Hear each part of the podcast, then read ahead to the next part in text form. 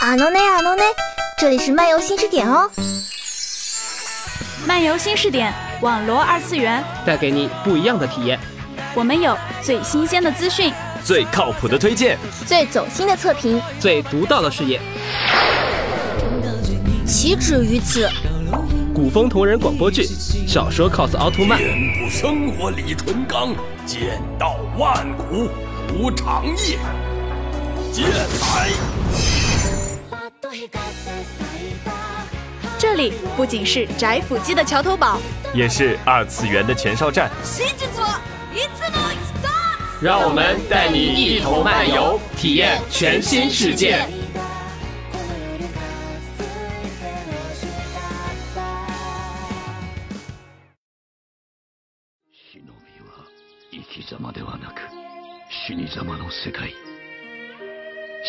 人生とはどうやって生きてきたかではなく死ぬまでに何をしたかでその価値が決まる。これが地雷や豪傑物語の結びだとはのくだらぬ物語だった。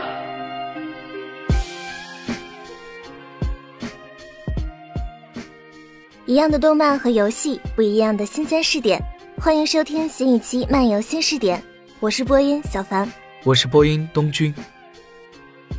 一头白发，一道仙人脸谱，一顶油渍护额，再加上一宗卷轴，这便是你的外貌。童年的你师承三代，除了好色，便没了什么突出的特点，无疑是个吊车尾。但这样的你，不服气的向纲手表白，被拒之人。并未灰心丧气，是要成为未来之火影。你胆大敢为，但不失稳重；虽时有浮夸，但仍负重前行。逆向通灵术，打开的不只是你的忍术天赋，还有你将面对的崭新的忍者世界。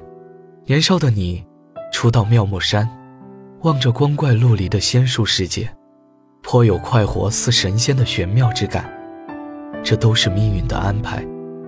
你是出现在大蛤蟆仙人梦中的人，你的出现是预言，也是改变，是揭开忍界新篇章的关键节点。在这里，深作和志麻是你的老师，用仙力代替查克拉，以仙术代替忍术，披星戴月，挖足手信手拈来。驱使你如此辛劳的动力是什么？修得仙术龟？还是坐镇木叶，都不是。你在意的，是忍界的长久和平的关键——预言之子。在大蛤蟆仙人的预言梦境中，你身为人师，游历著书，就是为了找寻那梦境中可望不可及，但却能够拯救忍界的预言之子。终于，习得仙术成为仙人的你，也像预言里一样，踏上了周游列国、寻人写书的道路。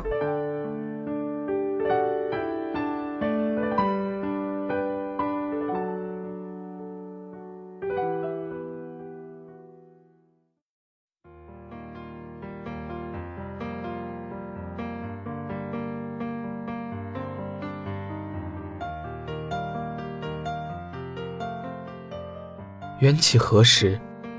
第二次忍界大战打响，饱受战火的忍界不乏战争孤儿。战争的尾声，你们在余隐村交手了山椒鱼半藏，虽然以失败告终，但却赢得了木叶三人的名号。在余隐村的善后工作中，你意外结识了迷燕、长门、小南三个战争孤儿。是该死的战争造成了这一切。处于生存危机中的战争孤儿，是各国大明争权夺势的牺牲品。你心里对战火飘摇的忍界失望透顶，恻隐之心促使你留在了余隐村，做了三个孩子的师傅，教给他们忍术，希望他们能够在这个混乱冰冷、没有感情可言的忍界生存下去。为了他们的成长。你远离木叶整整三年，在培养他们三个孩子过程中，你机缘巧合的在长门身上发现了传说中六道仙人的轮回眼，这让你不禁联想到了大蛤蟆仙人所说的能够改变忍界格局的预言之子。毕竟，轮回眼这种传说中的事物都已问世，还有什么是不可能的呢？这更加让你笃定，眼前这个腼腆的红发少年，正是你苦苦寻求的，能为人界带来变革的人。你激动不已，但同时，你又有着担心：在蛤蟆星人的预言中，你所培养出的预言之子，会将忍者世界带向前所未有的毁灭，或是和平。你并不能确定，他所带来的，是前者，还是后者。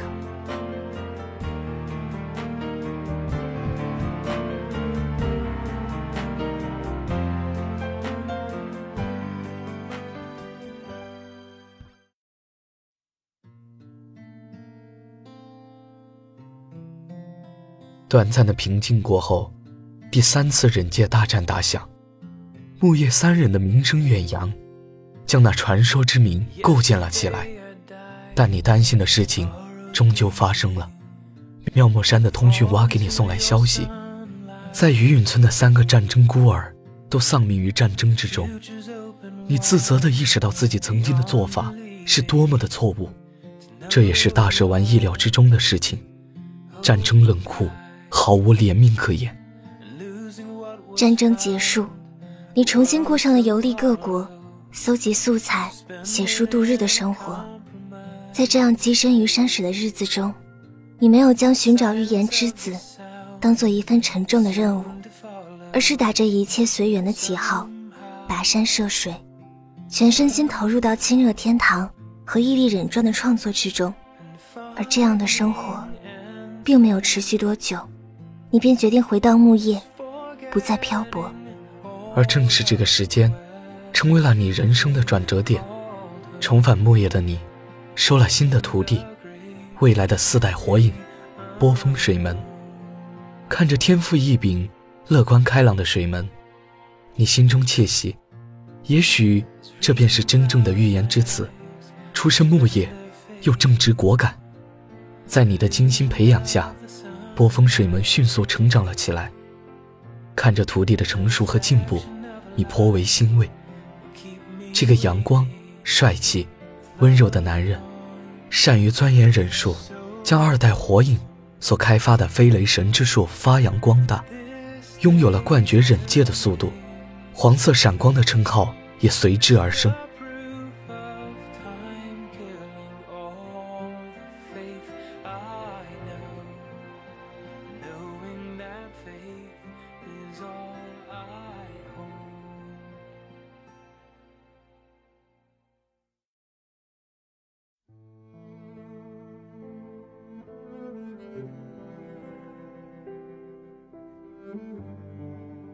水门钟爱你的毅力忍传，你将自己大半辈子的生活经历，以及自己对忍者生活、战斗的各种元素都凝结于此。这样以自己真实事迹改编而来的毅力忍传中，诸多细节都透露着你对忍界和平的向往，同时，又把自己的忍道贯彻于此，耐人寻味。每个故事都穿插了老师您的传说事迹，故事主人公。直到最后都不放弃的性格，真是帅气。主角就和老师一样呢。水门如是评价到你的《伊利人传》，而正是源于这样的崇拜，水门才给自己的孩子起了你自传小说中主人公的名字——漩涡鸣人。而此时的你并不知道，这个尚未出生的漩涡鸣人，才是预言梦境中真正的预言之子。水门成长起来。独当一面，成为了木叶四代火影。你也静下心来，一门心思的独自调查着小组织。而在这看似平淡的表象下，暗藏着蓄谋已久的危机。正当一切都在前进的轨道上平稳运行时，意外又发生了。扮成面具男的宇智波带土操控九尾，袭击了木叶村，几乎将整个木叶彻底摧毁。身为四代火影的波风水门在关键时刻用禁术将九尾查克拉一分为二分别封印入了自己和刚刚降生的鸣人体内并因此献出了自己的生命。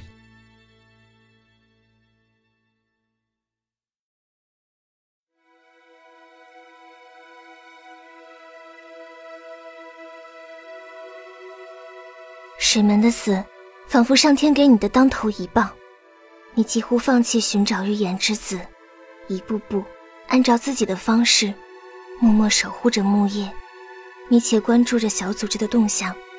而在你发现小组织收集尾兽的情况后，你的目光转向了鸣人。这个体内封印着九尾力量的孩子，终于引起了你的注意。在认真思索过后，认为事情柳暗花明的你，为了能够细心呵护鸣人，将这个立志成为火影的孩子带进了自己的世界里，开启了漫长的游历和修行。从鸣人的身上，你看到了自己幼时的影子，吊车尾的形象，不服输的精神，执着于事情且单纯的心思。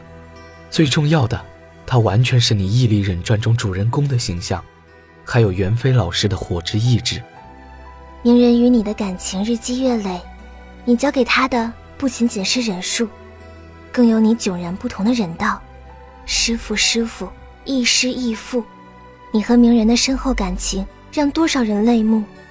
生性好色的你，被鸣人爱称为好色仙人，共同修行，修行中相互嫌弃又不失鼓励，共分冰棒，共浴温泉。这样和睦的关系，又让多少人羡慕呢？但这样的美好，转瞬即逝。为了获取小组织的情报，你只身一人前往了他们的驻地——云隐村。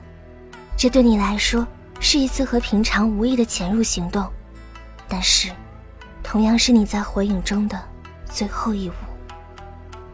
临行之前，你回到木叶和纲手度过了最后的夜晚。是临行前的告别，也是诀别。依然记得你曾经对纲手告白时说过的话：“男人被甩过才会变强。”没有度量把这个当笑话说的男人是无能的。而且幸福什么的，不是一个男人应该追求的东西。话虽如此，但在这个夜晚，你终究是放不下。我就赌你回不来。逢赌必输的纲手，望着你远去的背影，含着泪水，又一次下了赌注。可是，纲手一生中最想赌输的一次，却赢了。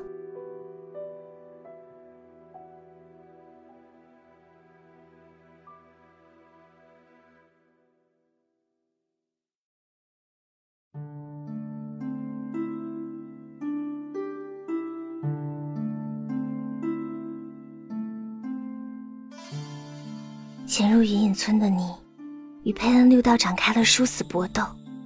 你虽然开启仙人模式，终于还是因为情报缺少而陷入劣势。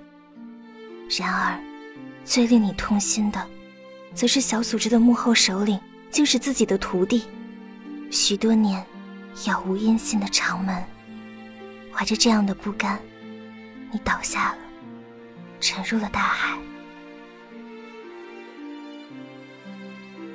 对于忍者而言，怎样活着无所谓，怎样死去才是最重要的。所谓忍者的人生，其价值是由其到死之前有何作为而决定的。回想一下，我的人生全是失败，不断被喜欢的人拒绝，没能阻止朋友走向歧途，更没有保护好师傅和弟子。与历代火影的丰功伟业相比，我所做的事情都是那么的一无是处，糟糕透顶。我原来是想要像历代火影那样死去，故事的精彩结局是由尾声的精华来决定的，失败也是一种趣事。相信那些艰难困苦是上天的考验，而努力活了下来，终于。成就了可以抹杀之前所有失败的光辉伟业。作为一个忍者而死去，应该是那样的。但是，我的结尾，死状竟然是这样吗？大蛤蟆仙人预言我是引导变革者的人，说我将做出一个攸关忍者世界安定或者毁灭的重大抉择，在这里打倒佩恩，组织小。将忍界从毁灭边缘挽救回来，结果我的选择没有成功。真丢人！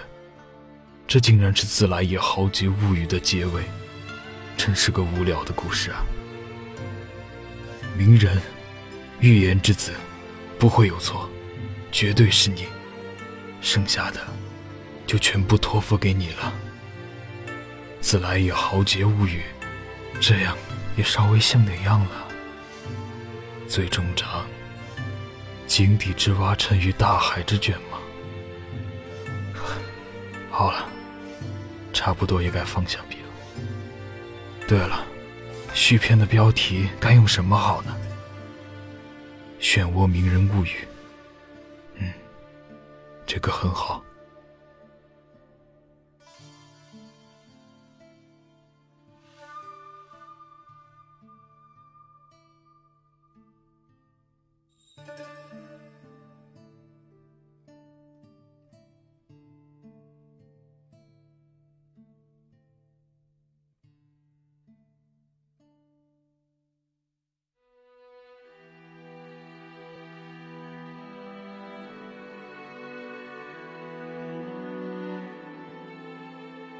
你不知道你走后那个无声的夜晚吧？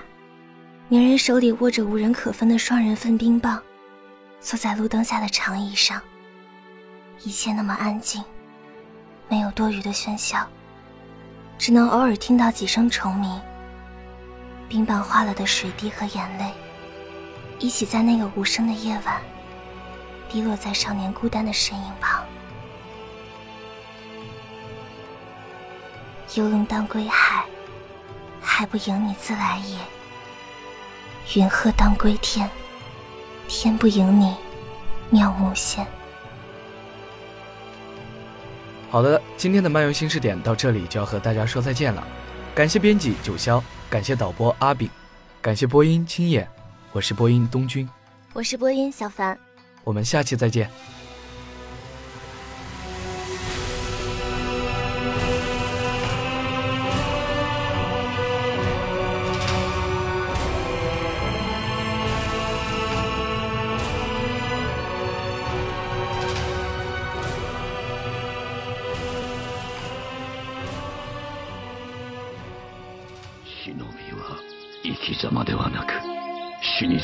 世界。忍びの人生とはどうやって生きてきたかではなく死ぬまでに何をしたかでその価値が決まる。これが地雷や豪傑物語の結びだとはのくだらぬもの。